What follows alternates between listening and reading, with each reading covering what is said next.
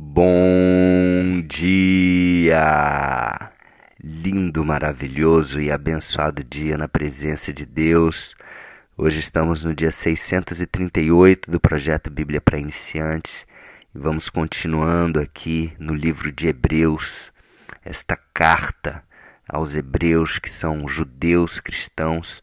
Lembrando que nos dois primeiros capítulos o autor ele traz aí uma comparação de Jesus com os anjos, né? é, declarando que Jesus é muito superior aos anjos.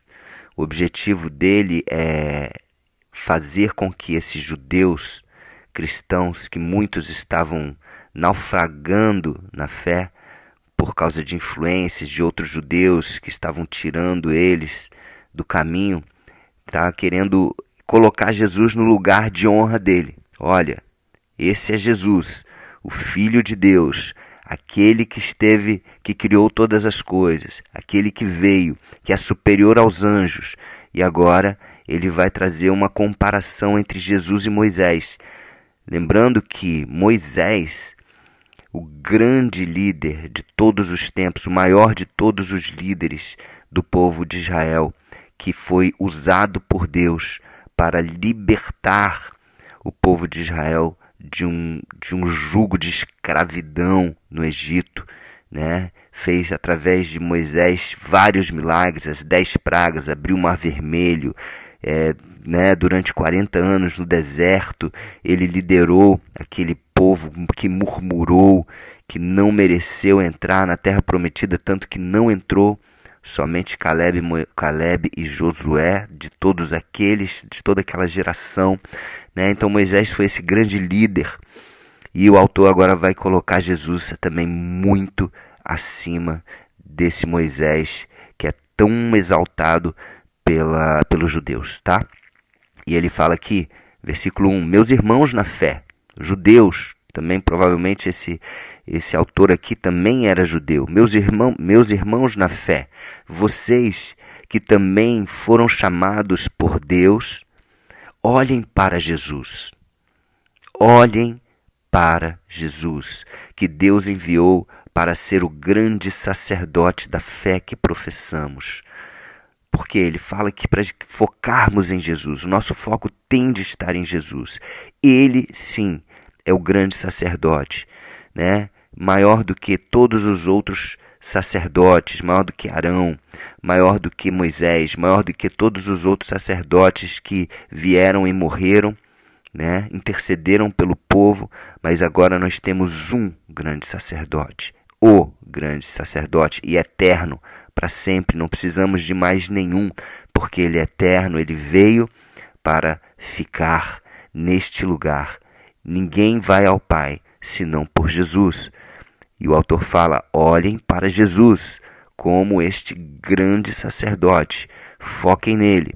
Versículo 2: Pois ele foi fiel a Deus, que o escolheu para esse serviço. Que serviço? Serviço de sacerdócio. Né? O sacerdote aponta o Pai, o sacerdote aponta Deus, o sacerdote intercede pelo povo, purifica o povo né, dos pecados. Ele foi escolhido e foi fiel. Tá? Continuando, assim como Moisés foi fiel no seu trabalho em toda a casa de Deus.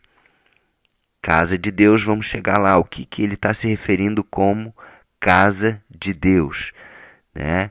Lógico que Moisés ele, ele foi usado, Deus deu ali as orientações, é, todos os, os dados para que ele construísse ali o tabernáculo, onde Deus habitaria no meio deles neste tabernáculo, né? A casa de Deus pode ter essa configuração, mas olha que ele vai chegar numa outra, é, numa outra definição de casa de Deus já já. Vamos lá, versículo 3. Então, ó, só voltando aqui, Moisés foi fiel no seu trabalho em toda a casa de Deus. Amém?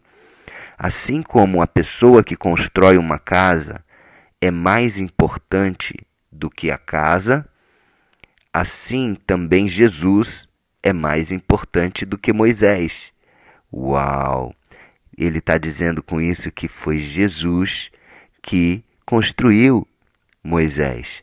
Jesus que construiu tudo, né? O templo, tudo. O próprio Jesus falou: derrubar esse templo em três dias eu reconstruirei, né? Então esse Jesus ele é mais importante, né? Do que do que a casa, porque foi ele mesmo que construiu a casa. Amém. Olha que que forte isso que o autor fala. Versículo 4: Uma casa tem de ser construída por, por alguém, mas Deus é o construtor de tudo o que existe. Uau! Deus que construiu, Deus Pai e Deus Filho construíram juntos. Versículo 5. E Moisés foi um servo fiel no seu trabalho na casa de Deus e falou das coisas que Deus ia dizer no futuro.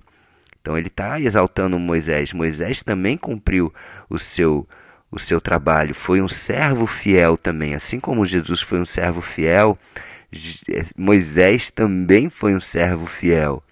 Só que a questão é que Jesus, além de ter sido um servo fiel, ele foi aquele que construiu a casa. O próprio Moisés, o próprio tabernáculo, o próprio templo e e o que ele vai chegar aqui no final, né? Mas Cristo é fiel como filho que dirige a casa de Deus. Ele não só constrói, mas ele dirige. Ele é aquele que coordena toda a casa de Deus, que é a igreja. A casa de Deus é a igreja, somos nós. E o Filho, Cristo, ele é a cabeça, ele é o cabeça e nós somos o corpo. Amém? E ele continua aqui, só para a gente fechar hoje. E nós, nós, igreja, nós, indivíduos, seremos a sua casa se conservarmos a nossa coragem e a nossa confiança naquilo que esperamos. Uau! Uau, isso é muito forte. Como assim nós seremos a sua casa se conservarmos a coragem e confiança naquilo que esperamos? Como que a gente pode ser uma coisa com uma condição? Mas olha só, não sei se você já percebeu, mas a palavra de Deus ela traz essa questão da identidade. Né? O próprio Jesus ele foi tentado por, é, por Satanás e Satanás fala: se tu és filho de Deus, faça isso. Se tu és filho de Deus, faça aquilo. Jesus não precisou provar nada para o inimigo, porque ele sabia que ele era filho de Deus. Mas eu e você precisamos provar para nós mesmos e para Deus quem somos nós, porque senão nós vivemos um conflito de identidade. E esse conflito de identidade faz com que nós não cumpramos o nosso propósito, o nosso real propósito aqui na terra, assim como Moisés cumpriu, assim como Jesus cumpriu. Nós temos de ter isso bem definido. Moisés foi provado. Ele também não acreditava nele. Eu não sou capaz, eu não sou. E quem sou eu?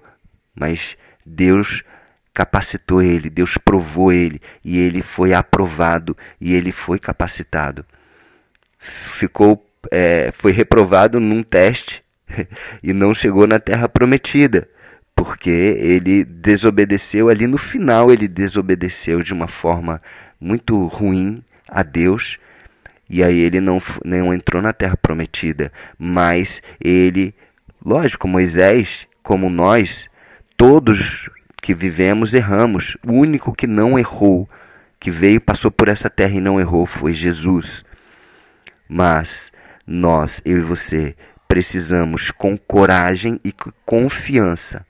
Nós precisamos conservar a nossa esperança em Jesus, na salvação. E nós precisamos viver como filhos, nós precisamos viver como igreja, precisamos viver como a casa de Deus. Nós precisamos disso para que a nossa real identidade seja aflorada, senão nós vivemos uma identidade errada aqui na terra. E aí nós vivemos como filhos do diabo, aí nós podemos viver como é, pessoas que estão à margem da casa, marginais, que não somos da casa, que somos órfãos, ou somos é, estrangeiros, ou somos é, é marginalizados. Então, eu e você precisamos entender isso. Que nós temos uma identidade, nós somos filhos, nós somos a casa de Deus. E nós continuaremos essa identidade, viver essa identidade de ser casa de Deus. Isso é tão maravilhoso. Porque quando eu e você somos casa de Deus, nós estamos protegidos. Quando eu e você somos casa de Deus, nós temos alegria, uma alegria que ninguém pode tirar. É uma casa protegida. É uma casa que é a igreja e nós vamos conservar isso até o fim, se conservarmos a coragem, porque para isso para viver a nossa real identidade, precisamos de coragem, porque o mundo tenta nos tirar isso. O mundo tenta nos tirar a coragem, tenta nos tirar a confiança. Nós, é, eles colocam né, a nossa confiança, eles, eles ficam testando e dizendo que a nossa confiança não tem que estar em Deus, nossa confiança tem que estar nisso ou naquilo. Mas não, a nossa confiança e a nossa coragem tem que estar em Deus. Ela tem que vir de Deus e tem que estar em Deus, na esperança maior que é a salvação, o maior presente que eu e você podemos ter. Amém? Então, mais um trecho maravilhoso aqui, o autor colocando Jesus muito acima de Moisés, mais uma vez, e também falando fortemente para nós, para que nós possamos viver a nossa real identidade de casa de Deus. Amém? Vamos orar? Senhor Deus, obrigado, Pai.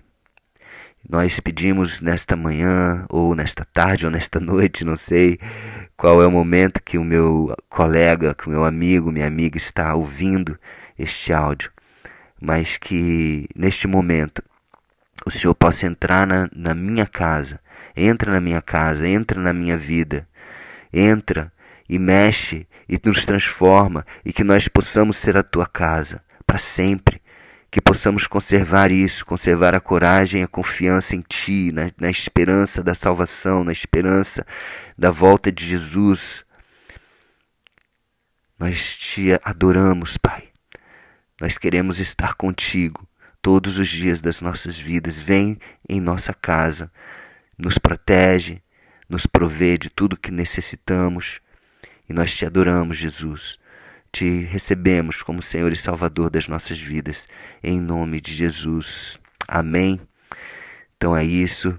Um beijo no coração e até o próximo dia do projeto.